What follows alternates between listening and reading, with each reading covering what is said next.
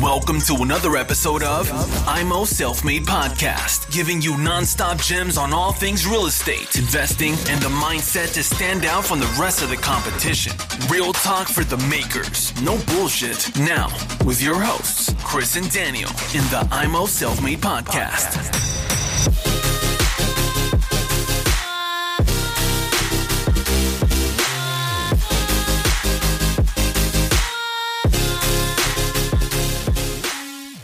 Ja, herzlich willkommen hier bei Imo Selfmade mit dem Chris und dem Daniel. Wir haben es endlich mal wieder geschafft, eine Folge zusammen zu produzieren. Der Daniel ist heute zu Besuch und wir haben gerade gegessen und haben gesagt, jetzt müssen wir mal ein Update zum Coronavirus machen. Herzlich willkommen, Daniel.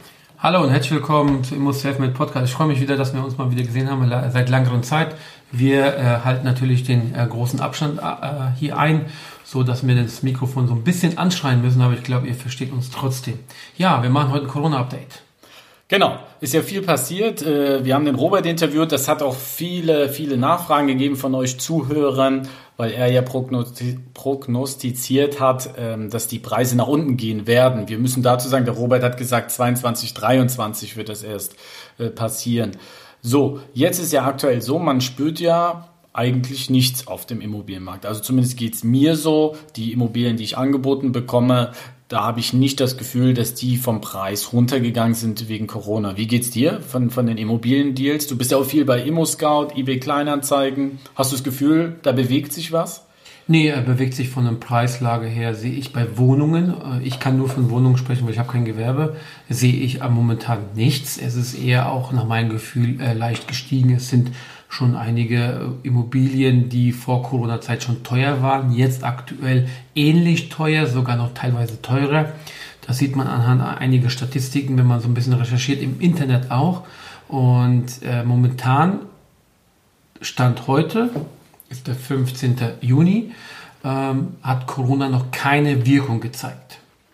Und das, wird, und das wird wahrscheinlich die nächsten Wochen und, und, Monate noch so bleiben. Das dauert einfach. Was man aber jetzt schon, um das, ihr sollt ja auch immer was mitnehmen, was man jetzt schon machen kann, redet mit eurem Makler, so habe ich es gemacht, sagt ihm, pass mal auf, hast du, weil die haben einfach auch Eigentümer für die, die äh, viel vermieten. Das sind teilweise jetzt schon Leute, die sind über 70 und äh, ein Makler, ein, ein guter Makler, hat immer ein, ein Backup. Das heißt, der haut nicht alles an Immobilien raus zum Verkauf, was er jetzt hat, sondern er hat Kunden, die sagen, in den nächsten drei Jahren möchte ich gerne verkaufen. Und er kann das ja auch steuern. Er kann ja auch mit den Verkäufern sprechen und sagen, wir warten noch mal ein, zwei Jahre.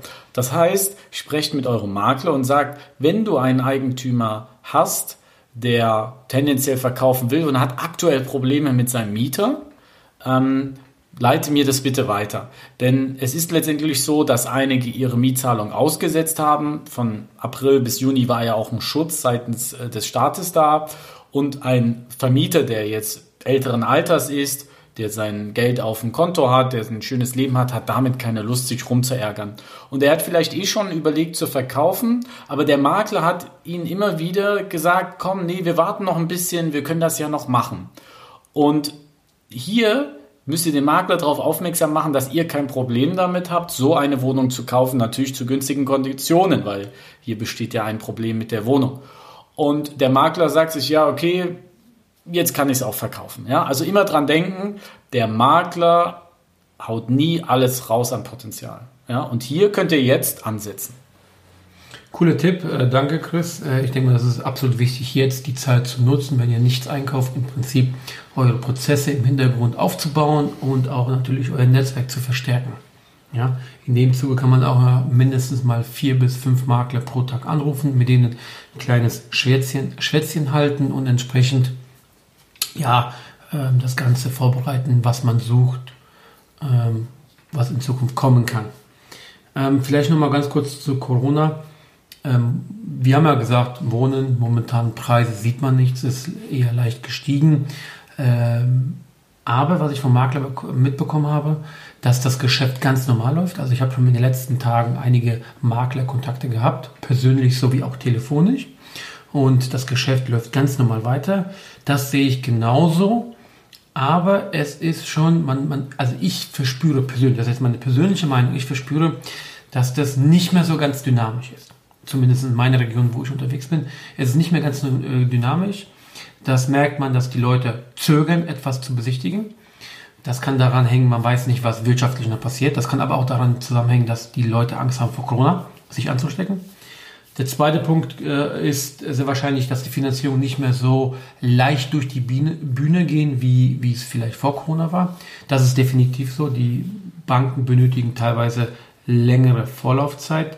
Natürlich, wenn ihr sehr gute Bonität bei der Bank habt und ein gute, gutes Geschäftsverhältnis, dann wird es bei den Immobilieninvestoren auch immer, immer noch sehr, sehr schnell gehen.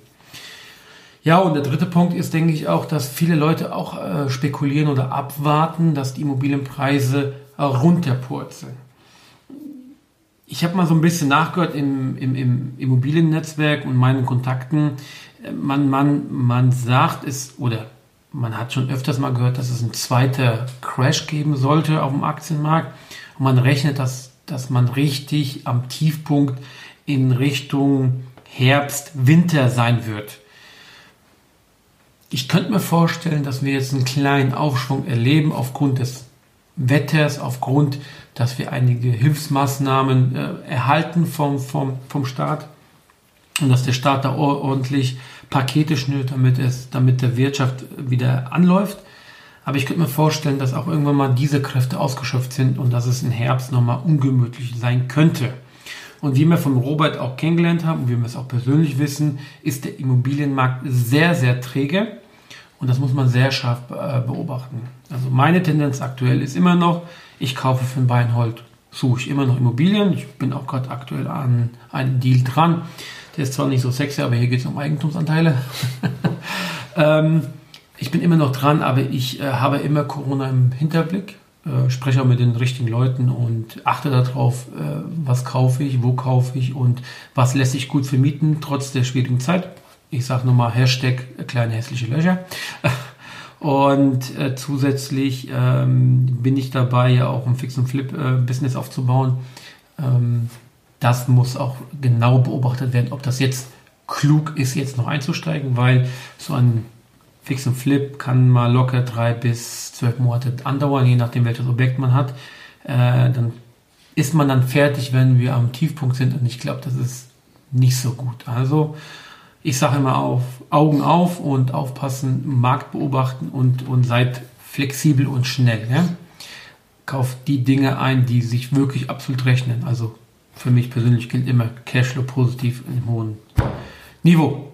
Genau. Und ansonsten redet mit eurer Bank für die Leute, die noch gar nichts mit Immobilien zu tun haben oder auch schon einige Objekte haben, wie viel sie euch auch finanzieren. Nicht, dass ihr euch ins Zeug legt, verhandelt macht und mit einmal sagt die Bank, wir brauchen aber 15% Eigenkapital, denn die Banken sind äußerst vorsichtig je nachdem auch, was du erreicht hast. Die Leute, die viele Einheiten aufgebaut haben, haben es ein bisschen einfacher. Die, die leider noch weniger haben oder gar keine haben, haben es ein bisschen äh, schwieriger bei den Banken. Also da mal ein kurzes Feedback einholen, was ist überhaupt möglich, wie viel Eigenkapital braucht ihr oder habt ihr vielleicht eine abgezahlte Immobilie, gebt die als äh, Sicherheit der Bank damit ihr einfach bei den Verhandlungen auch wisst, ihr könnt ähm, da trotzdem relativ zügig zum Notar gehen. Das, da kann man immer mal wieder was am Preis machen, wenn man dem Verkäufer anbietet, dass man vielleicht ein, in einer Woche zum Notar geht. Denn es ist letztendlich auch so, es gibt Leute, die haben ein R&B-Business, WG-Business ähm, und die haben ein bisschen Schwierigkeiten, die das nur auf, auf einen Nenner gelegt haben und die brauchen schnell Geld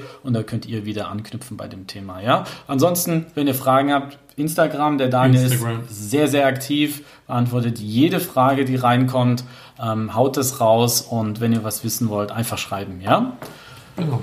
Das war Corona-Update. Ich denke mal, wir sollten demnächst nochmal einen kleinen Corona-Update machen. Also zusammengefasst, man sieht auf dem Wohnungsmarkt aktuell nicht wirklich viel.